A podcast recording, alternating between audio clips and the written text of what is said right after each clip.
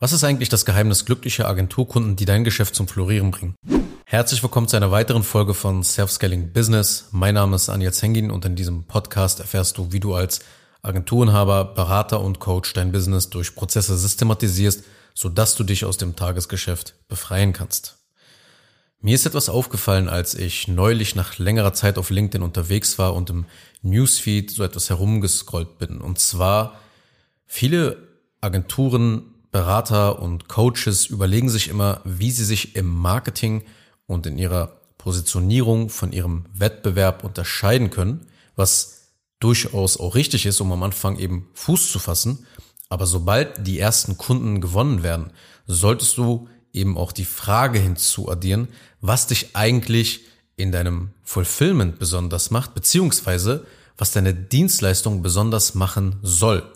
Ich meine damit nicht, dass du das Rad mit deiner Dienstleistung neu erfinden sollst, weil das wäre total Quatsch. Aber gerade wenn du eben ein Agenturberatung oder ein Coaching-Angebot hast, musst du nur im Prinzip einen Kanal haben, um Kunden zu gewinnen. Weil danach geht es fast nur noch um eine Sache. Und zwar die Kunden halten und die Kunden glücklich machen. Denn wenn du die Kunden mit deinen Ergebnissen und mit deiner Kompetenz glücklich machst, kommst du in die Aufwärtsspirale rein die diese Art eben von Geschäft, die wir betreiben, bietet, nämlich Weiterempfehlungen und Folgeangebote. Und das hat wieder zur Folge, dass dein Customer Lifetime Value, also der Kundenwert, deutlich höher ist. Und dadurch kannst du halt mehr in Marketing investieren. Du kannst Mitarbeiter addieren, das Werbebudget hochdrehen und eben langsam anfangen, das Rad, was du drehst, einfach nur noch zu vergrößern und dafür zu sorgen, dass das Ganze nicht so zusammenbricht. Du kennst mit Sicherheit das Pareto-Prinzip. 20% der Tätigkeiten sorgen für 80% des Ergebnisses. Was sind also die 20%, damit du 80% des Fulfillment-Aufwands reduzierst, bessere Kundenergebnisse produzierst und am Ende auch glückliche Kunden hast? Das ist der erste Eindruck, nachdem ein Interessent die Dienstleistung gebucht hat. Weil schau mal, du kannst nicht im Vertrieb nah am Interessenten sein, dich mit ihm unterhalten und auf seine Probleme eingehen und dich dann im Fulfillment aus dem Staub machen und in deinem stillen Kämmerlein eine Webseite oder irgendwie so ein Ad-Funnel bauen, ja, und dann das Ganze so einfach plötzlich aus deinem Hut zaubern. Du kannst es machen, aber die Kundenerfahrung ist eine ganz andere dann. Ja, es ist wie als würdest du in 30 Tagen zum Beispiel auf ein Date gehen. In Szenario 1 passiert 30 Tage lang nichts. Kein Kontakt, nichts, nada. Du gehst einfach zum Date ja, und triffst dich dann vor dem Kino. Szenario Nummer zwei. Du bekommst ein Foto von den Karten zugeschickt, du erhältst einmal die Woche ein Update darüber, dass der Termin steht und alles eben nach Plan läuft. Okay, du wirst abgeholt, du wirst hingefahren, ja, du wirst wieder nach Hause gefahren, du wirst zu deinem Sitz geführt, Popcorn und Nachos, so wie du es am liebsten magst, stehen schon mit einer kalten Cola bereit, damit ihr den Film gemeinsam genießen könnt. Und ich habe jetzt bewusst auch übertrieben und das Ganze extrem dargestellt. Aber nur um eben dir zu verdeutlichen, auf welches Treffen man mehr Lust hätte und wo die Erfahrung besonders viel, viel besser ist. Und mit diesem Beispiel meine ich auch eben nicht, dass man seine Dienstleistung auch, ja, ich sag mal so ein bisschen überkompensieren sollte und zu viel macht, ja, oder eben sich wie ein Bediensteter verhält. Es geht mir darum, deinem Kunden vom ersten Moment an zu zeigen und zu beweisen, dass man einen Plan hat und genau weiß, was man tut.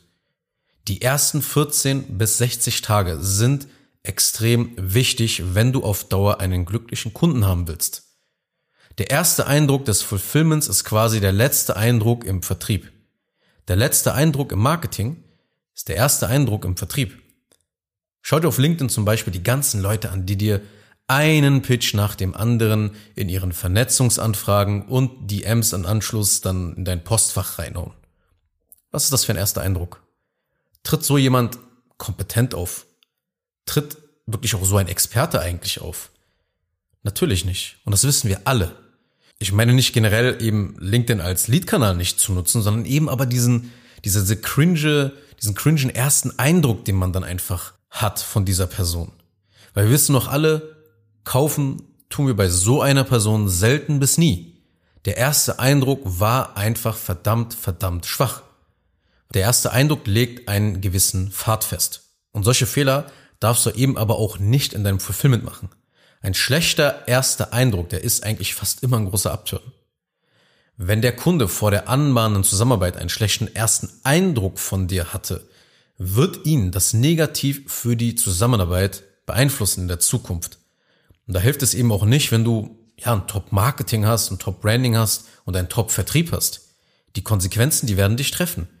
Widerrufe werden auftreten. Wenn die Zusammenarbeit zum Beispiel so losgeht, dann ist das eigentlich ja sowieso schon der Worst Case für die zukünftige gemeinsame Zukunft und Zusammenarbeit. Ja, wenn du B2B-Kunden zum Beispiel hast, ja, also Geschäftskunden hast, dann ist es ja eigentlich nicht möglich, eben zu widerrufen. Aber es gibt halt Leute, die versuchen es dann trotzdem. Und dann hast du halt meistens weitere Probleme. Es bleiben zum Beispiel die Zahlungen aus, wird nicht pünktlich gezahlt. Du hast dann ja viel Stress und Konflikte einfach in dieser fortlaufenden Zusammenarbeit. Es entsteht einfach viel Papierkram, viel E-Mail-Verkehr und das ist halt alles extrem, extrem belastend für dein Fulfillment, sorgt natürlich auch überhaupt nicht dafür, dass du glückliche Kunden bei dir hast. Natürlich sind auch dadurch Kundenergebnisse schlechter. Und letzten Endes, du hast einen sehr, sehr hohen Support- und Betreuungsaufwand. Und diese Probleme, die ich dir jetzt auch gerade so geschildert habe, sind in der Praxis dann auch irgendwie alle miteinander verbunden, weil ein Problem kommt eben selten häufig alleine. Und das Resultat? Dein Fulfillment wird zu einer Wachstumsbremse. Wenn man sich zum Beispiel nicht meldet und keine Updates teilt, dann ist das der sichere Weg, Kunden unglücklich zu machen. Wenn du willst, dass Agenturkunden glücklich sind und dein Geschäft durch Weiterempfehlungen, durch Vertragsverlängerungen und Folgeangebote eben zum Florieren kommt, dann darfst du nicht mehrere Wochen in dein Kämmerlein dich zum Beispiel zurückziehen und im Stillen arbeiten. Weil das erste Etappenziel ist es, einen sehr guten ersten Eindruck beim Kunden zu machen. Das heißt, bevor du so deinen Experten-Werkzeugkasten herausholst und dich an die Arbeit ranmachst, musst du erstmal alles korrekt vorbereiten. Das bedeutet, wenn du glückliche Kunden haben willst, dann musst du deine After-Sales und deine Onboarding-Prozesse überdenken. Die meisten haben gar keine, also sollte ich eigentlich eher sagen, aufbauen. Wenn du hier Prozesse nämlich hast, dann weißt du ganz genau, wann du was mit dem Kunden machen wirst. Denk an das Kinobeispiel, das ich dir bereits gegeben habe. Oder vielleicht kennst du die Netflix-Doku der Tinder-Schwindler. Ja, der Typ hat systematisch Frauen mit einer Masche sozusagen hintergangen. Das ist ethisch und menschlich nicht korrekt ist, wissen wir als Erwachsene auch alle. Aber, aber ein klein wenig kann man noch davon lernen. Nämlich, dass man sich nur an einen Prozess halten muss, damit andere Menschen eben sich systematisch in einen verlieben. Und so ist es auch, wenn du einen Kunden gewinnst. Du brauchst Prozesse, damit Kunden sich systematisch in deine Dienstleistung und in deine Marke verlieben und so glücklich sind. Die letzte Frage, die ich beantworten will, ist, Woher weiß man denn eigentlich, ob die Kunden glücklich sind? Weil die Wahrheit ist auch, dass ein großer Teil der Kunden nicht immer dir das sofort auch ausdrücklich mitteilen wird. Und am besten schaust du dir einfach mal knallhart deine Zahlen an. Werden die Verträge verlängert? Werden Folgeangebote gekauft?